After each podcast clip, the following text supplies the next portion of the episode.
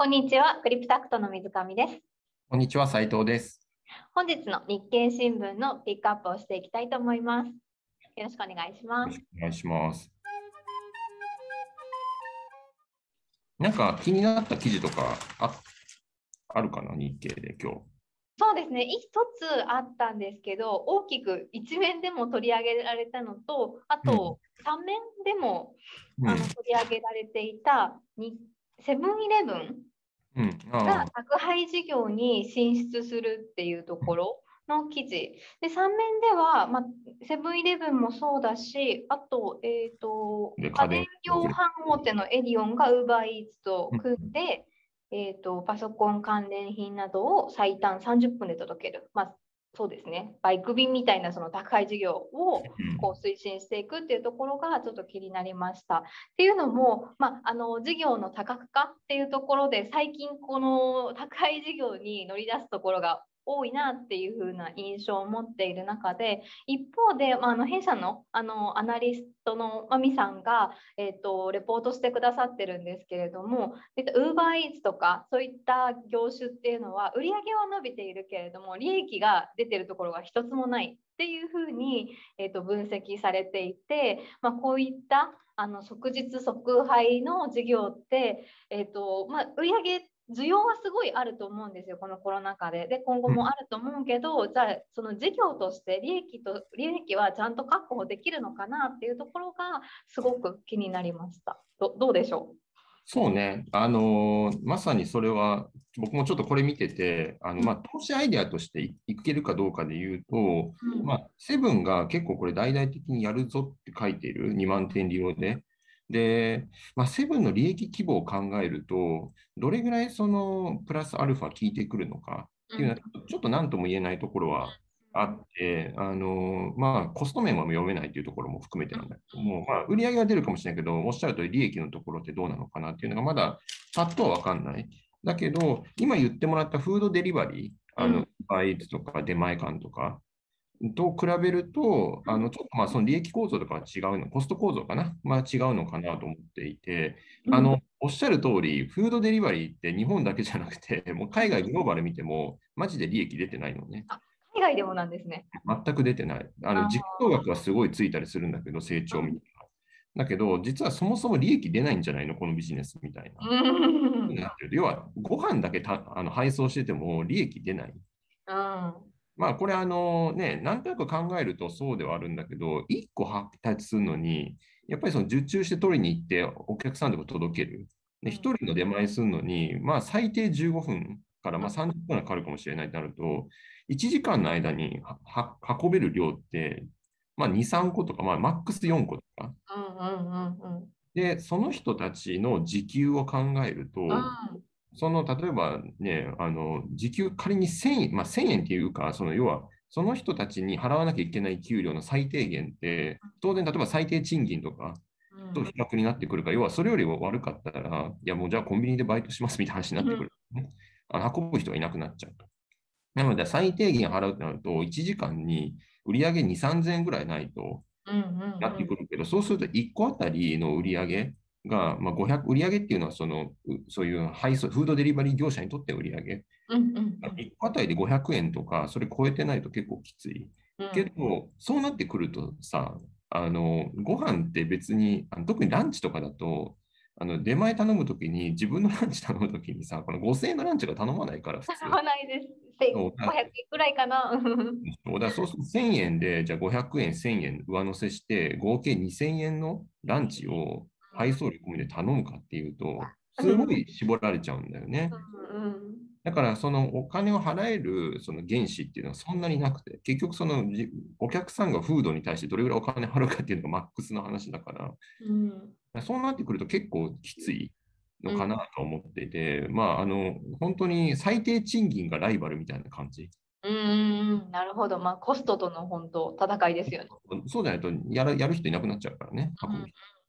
あとはまあその結局1回に運ぶ運べる量が少ないし、うん1回に運べないっていうところも、やっぱり非効率的な。確かになんかその店舗で考えると回転率めちゃめちゃ悪いみたいな感じ。そうそうそう。なんだけど、まあこれだからフードデリバリー。うんけど、セブンとかになってくると、すでに物流を持ってるんだよね。まあ、この記事とか見てても、うんうんあの多分各店舗から30分以内ぐらいのところにとななんか届けますみたいな、500メートルか、半径500メートル以内のところがまず対象ですと。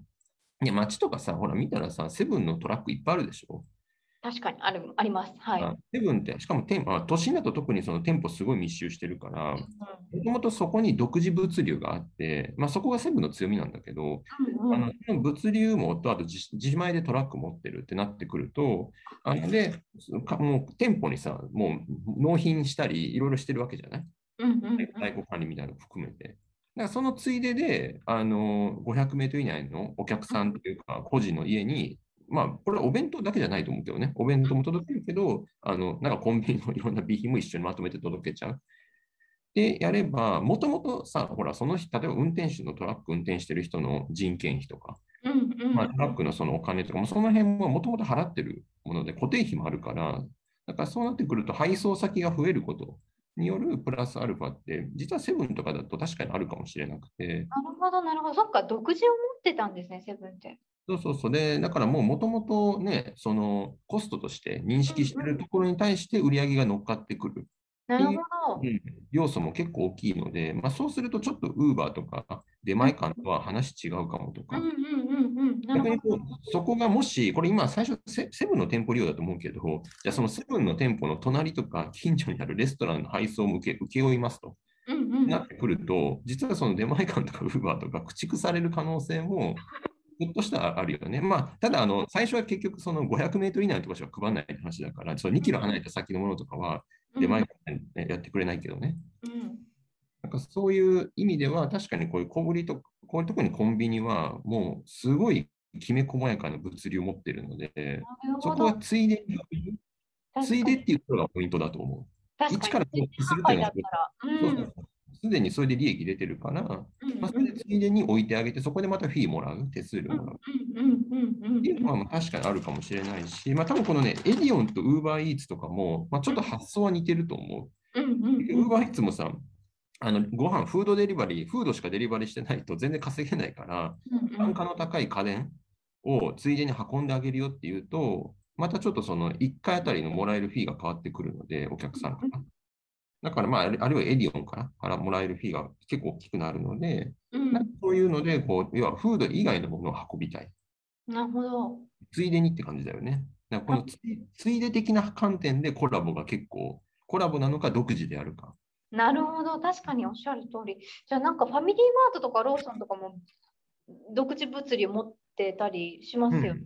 そしたら、まあ、もしかしたらここの2社も後から追っかけてやってくる可能性ってある全然あると思う。あの、まあ、コンビニって大体そうじゃない？こだど誰かがやって、すごい多かったら、まあ、コンビニコーヒーもそうじゃん。最初だからセブンカフェだっけ？なんかセブンが最初やりあ確かに始めて、全部カフェか。うん。そしたらもう秒でみんなさ、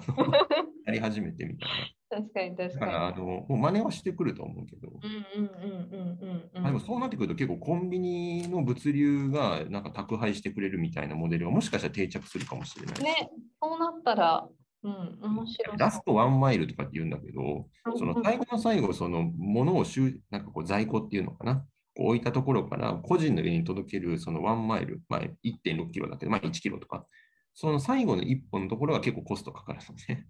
へえ。物流センターとかさ、そういうその物を置ける倉庫って効率的に配置できるけど、そこから最後の最後、個人に運ぶってのは結構大変で、へえ、そうなんです。うんまあ結構手間じゃない？それが。まあ確かに。うんうんうん。まあでもコンビニの場合、店舗が在庫在庫のなんかなんていうの、こう倉庫として使えるから、うんでそれがたくさん、都心だと特にたくさんあるんで、うんうん。まあ、結構いいかもみたいな。まあそういう発想かなと思うけどね、これなんとなく見てると。面白い。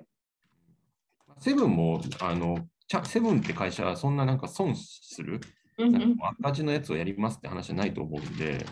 すごい研究して、いっぱい計算してやり始める。こんな2万点活用してやろうってことは絶対そうだと思うけどね。だから普通に稼げると思ってるはず。なるほど。なんか面白いですね。利益とか見てみたいな。こうん今後そうね、ちょっと楽しみというか、あの、うんるよね、これは。う決算楽しみ。はい。うん斉藤さんどうです？他に。もうね、まあ、僕はその今日の日経で言うと9面夢はい。もうあのまあ、これ2つ記事あって、アメリカ緩和縮小睨むマネーっていう記事。うんうんうんうん。この隣にある急成長株買われすぎ警戒これかという。とはいころ。で、まあ、これ要約するとアメリカの投資家とか、まあまあ投資まあ、要はヘッジファンドとか機関投資家がやっぱりその下落リスクに備えたポジションを組み始めてるよっていう記事なのね。なるほど。はい。で、まあ、あのこれ、右の緩和縮小を睨むマネーっていうのは、うんうん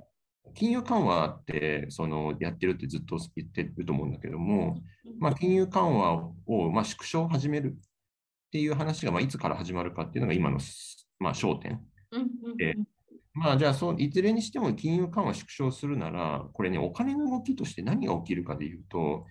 まず、そのここにも書いてるんだけど、新興国、新あ新興国うんとかから、その海外からドルがアメリカの国内に帰ってくるのね。レパトリエーションとかって呼んだりするんだけども、要するに金融緩和でジャブジャブでお金いっぱい余ってると、アメリカ国外にお金は出ていく。出ていって、よりこう利回り、要はお金がジャブジャブあると利回りって下がるのね。要はみんな買うし、もう要は、なんていうのかな。要みんな買うと利回りは下がってくるみたいな。特にまあこれ債券とかで考えてくれてもいいんだけど、でそうすると利回り低いから新興国の株とか新興国の何か資産、リスクを取りに行くと。うんうん。伸びそうなところに。うそうそうそうそう。でも金融緩和を縮小しますと、蛇口をひねりますってなると、そのお金が減るわけだから、うんうんそしたらね、アメリカ国内の利回りが上がるのね。うんうんまさに2年 ,2 年ものの国債とか5年もの、10年もの国債の金利が上がりますみたいな。まさに金利が上がるっていうところはそこなんだけども、うんそしたらさ、わざわざリスク取って新興国行かんでも、うんあの同じリターンだったらアメリカの米国債買おうみたいになってくるでしょ？なるほど。うんうんうんうん。でその大きな視点の中で、そのこういうのレパトリエーションみたいな話だってするんだけども、そのアメリカの外に行ってたドルのお金がアメリカに帰ってきますと。うんうんうんだからそう簡単に言うと、その結構ね、新興国新興国の株とかいうのは、あの要はお金が引き上げられるうんその最先端にいる。だこのアメリカは、そうそうそう。だから要はよくよくさ、この緩和縮小した米国株下がるかもとか、日経平均どうなるんだとかっていう議論いずっとしてると思うんだけども、もちろんそこは重要なんだけども、より一層影響を受けるっていうのは、こういうこの新興国のところに使わせットっていうのは、あの大なり小なり結構そのドルが入って、すごい要はアメリカの金融政策がもろに受けるんで、なるほど。私、インド ETF とか買おうかなって思ってたんですけど、ちょっとあ今じゃないってこと。いや、まあ、あのね、そその個別でどうかっていうのは難しいんだけども、あの、まあ、その時間軸とかっていうのもあるから、別にあの、要は、これ、下がったら下がり続けますよって話をしてるわけではなくて、そのお金が引き上げられたら、その瞬間は、やっぱりマネーのフローとして下がっちゃう。売られるリスクは結構あるよねと。なるほど、なるほど。ただまあ、その結局成長はしてれば、あの5年、10年っていうスパンで見てるんだったら、まあ別にそれはちょっとしたその緩和、縮小っていうところ別に気にしなくてもいいよねと。あ常にある。あ、なるほど。で過も去のか時期をちょっと考えてたから、ちょっと気にしようかな。まあ、あのタイミング、もし今から買いますってことだったら、うんまあ、あの逆にそれを織り込んで先に下がってると思うけど、ああ、そうなんだ。なるほど。そうみんなやっぱりそれ分かってるから、先にじゃない。ああ、そっかそっかそっか。そうそうそうそう。だからまあ、ちょっとリスク取るんだったらいい、いや、いや、もう先に下がってるからこれ以上下がらないって見るのか、うんいや、やっぱりその事実が出てから買おう。別にちょっと遅れてもいいじゃんっていうことで、まあ、緩和縮小を決定してから買うっていうのもあるだろうし。いえーその決定っていつ頃出るんですか？や、それは多分ね、みんなが今気にしてるところ。誰もわからないのか。まさにそこが今、相場とか市場の注目ポイント。なるほど。うんなんか傾向とかないんですか？傾向とかもないくて、まさにこの年内年内に開始するんじゃないかとか、来月言うんじゃないかとか、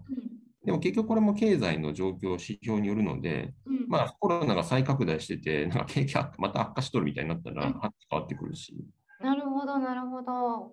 で一番のその左右されそうな要要因、背景っていうのは、やっぱコロナが取り上げられる感じですか、うん、まあコロナ、そうね、コロナだけじゃないかもしれないけど、コロナはあると思う。でも結局そこにコロナがどうっていう、コロナの感染者数がどうとかって別に気にしてなくて、まあ気にしないってちょっと大げさかもしれないけど、多分あの別に政策としては、まあ極極論金融政策にとってはどうでもよくて、うんうん。浮かび上がってくるその経済のさまざまな指標、まあうん。究極はインフレ率と雇用者数になってくるけど、うんうんうん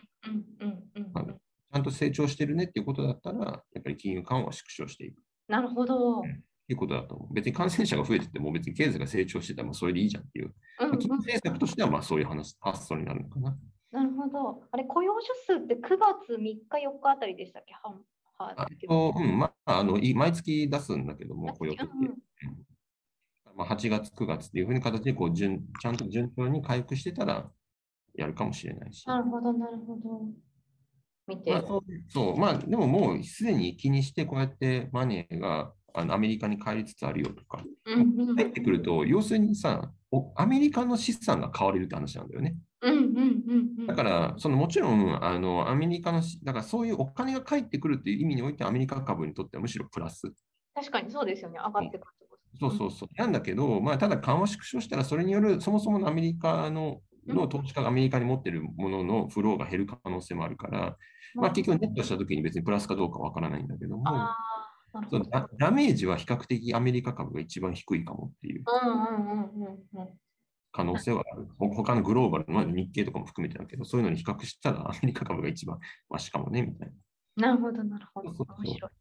で、まあ、その発想っていうか、その同じような文脈で、この隣の記事の急成長株買われすぎ警戒っていうので、うん。これもアメリカの機関投資家って、まあ、記事にもあるんだけど、四半期ごとに投資先の詳細で開示してて、えー。まあ、それ見ると、まあ、これ、プットオプションって呼ばれるものだったりするんだけども、あのまあ、期日があって、その期日で、まあ、なんか、あのある資産をいくらで売れる権利とかっていうのを買ってたりする。まあ、そうすると、相場がすごい下落しても、自分、まあ、例えば自分は100これ株を100円で売れますと。うんうん100円で売れる権利持ってたら、株が例えば50ドルになっちゃったとして、あまあ、50円になっちゃったとしても、